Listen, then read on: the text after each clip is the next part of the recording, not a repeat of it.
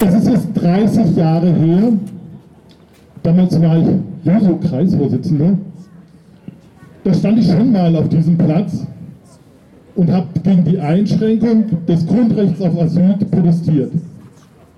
Damals, im Jahr 1993, wurde das bis dahin uneingeschränkt gültige, individuell einklagbare Grundrecht auf Asyl abgeschafft.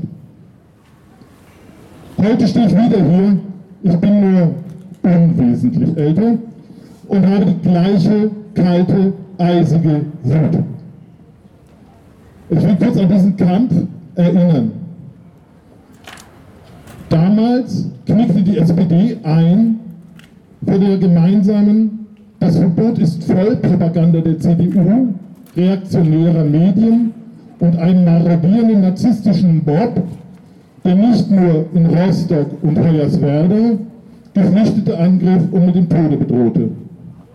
Die Pogrome damals, um das an dieser Stelle klarzustellen, waren keine spontane Entladung von Volkszorn, sondern war ein von bekannten Neonazis angeleiteter und gesteuerter Aufstand.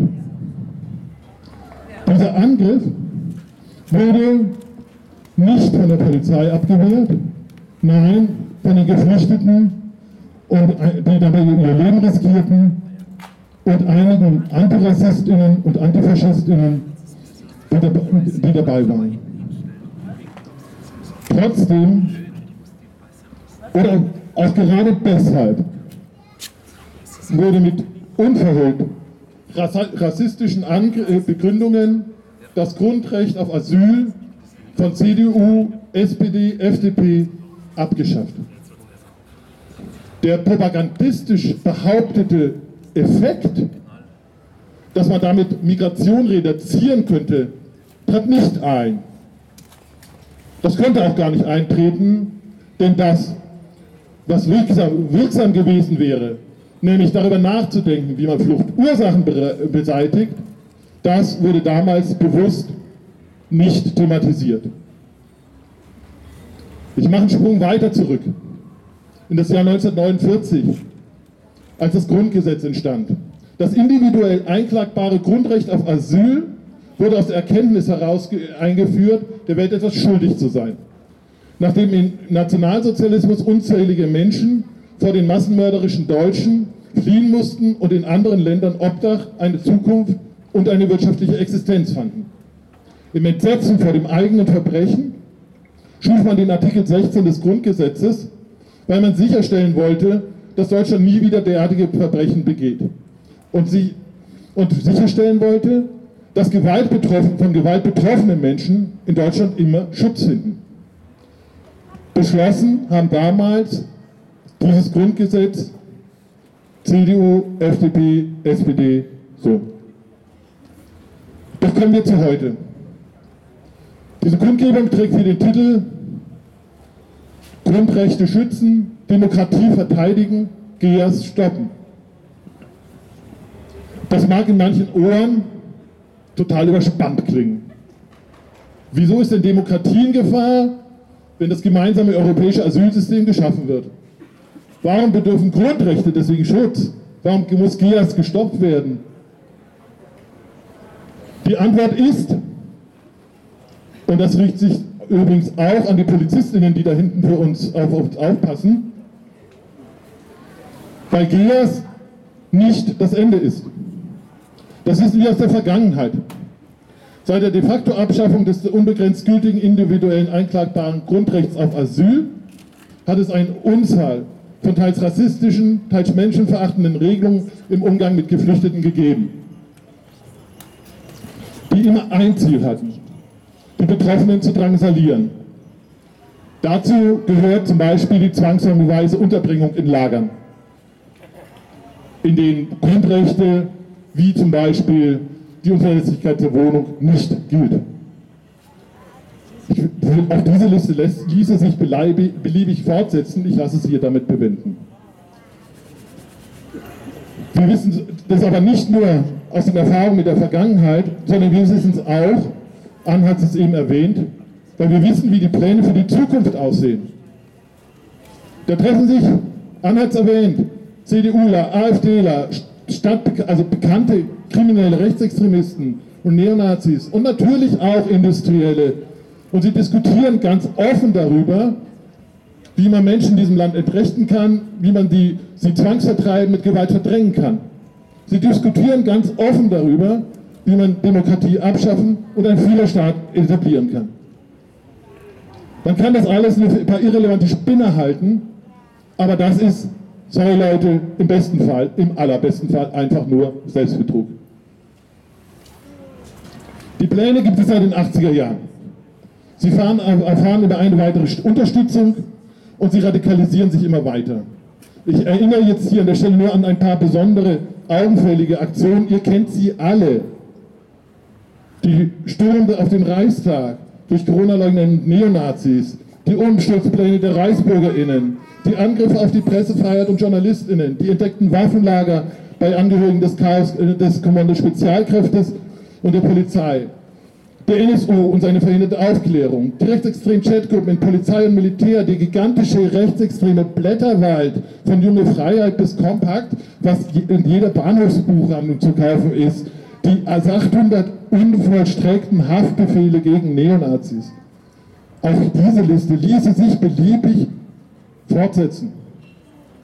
Das, und das müssen wir uns klar machen, das ist das Ende, das hinter GEAS steht schlichte staatlich legitimierte Vertreibung und ich sage das so ungern, Massenmord im Dienste der weißen Vorherrschaft und der Profite für die Superreichen. Das ist es, worum es geht, wenn GEAS Wirklichkeit wird. Das Unrechtsregime an Europas Außengrenzen wird legalisiert und zum Standard erheben. Dabei ist GEAS eine einzige riesengroße Lüge und Betrug. Es wird vorgegaukelt, dass sich durch Stacheldraht, Drohnen und Lager, durch Entrechtung von Menschen und Gewalt, durch Vertreibung und Schaffen von Todeszonen wie dem Mittelmeer Migration steuern ließe. Die Reichen und Mächtigen in diesem Land erzählen in guter alter gemeinsamer Front mit dem organisierten Faschismus diese Propagandalüge bewusst, solange ich politisch denken kann. Und das sind inzwischen schon ein paar Jahrzehnte. Okay. Das Schreckliche ist, dass sie dabei erfolgreich, erfolgreich sind. Machen wir uns nichts vor. Wir haben dieses Jahr viele Wahlen vor uns. Wenn wir uns nicht dem Durchmarsch der AfD entgegenstellen, dann werden diese erwähnt, eben erwähnten Pläne Wirklichkeit werden. Die CDU wird umkippen. Das ist so sicher wie das Amen der Kirche. Entsprechend ihrer historischen Rolle und ebenso wie der Konservatismus in Italien.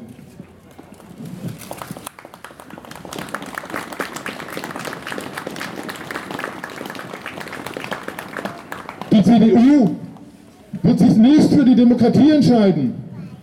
Sie wird um des Machterhaltes willen mit der AfD koalieren und die Demokratie zum Teufel jagen. Warum tun sie das?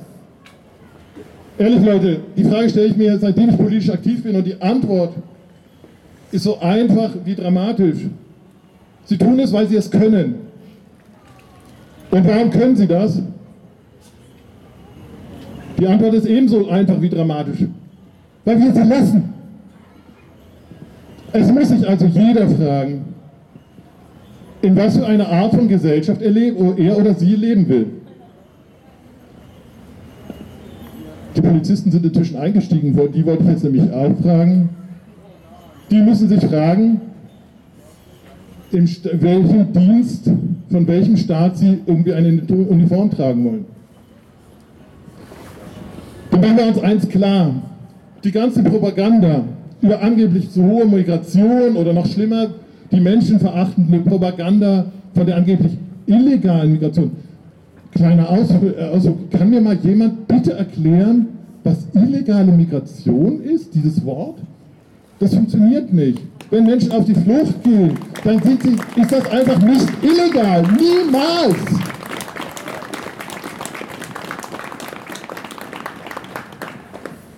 Aber das ist eine Strategie.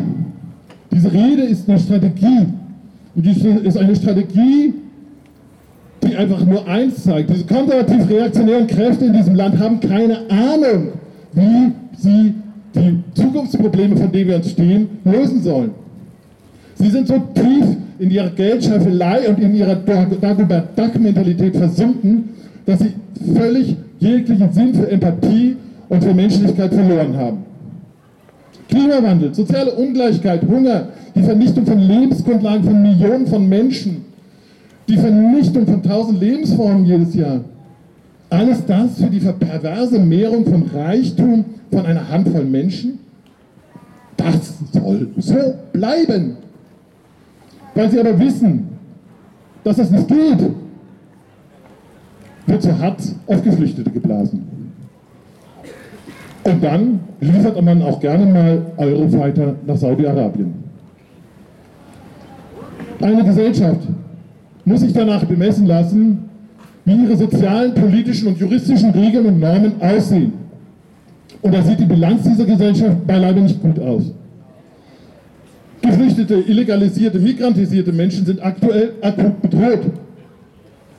Arme, kranke, alte Menschen, die nicht verwertbar sind für die Reichtumsanhäufung der wenigen, können sich übrigens schon in der Schlange anstellen. Menschen mit Lebensstilen, die nicht den Vorstellungen der weißen Suprematisten entsprechen, kommen gleich danach. Und die wenigen, die noch um Freiräume kämpfen, ja, das ist dann klar, was passiert. Und ich frage euch, wann ist es genug? Und meine Antwort ist völlig klar. Jetzt. Genau jetzt ist es genug.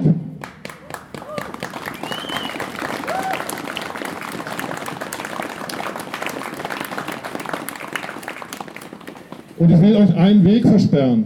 Der Rückzug ins Private ist kein, keine Option. Das funktioniert nicht. Der, der um sich greifende Neobiedermeier wird nur eine Konsequenz haben.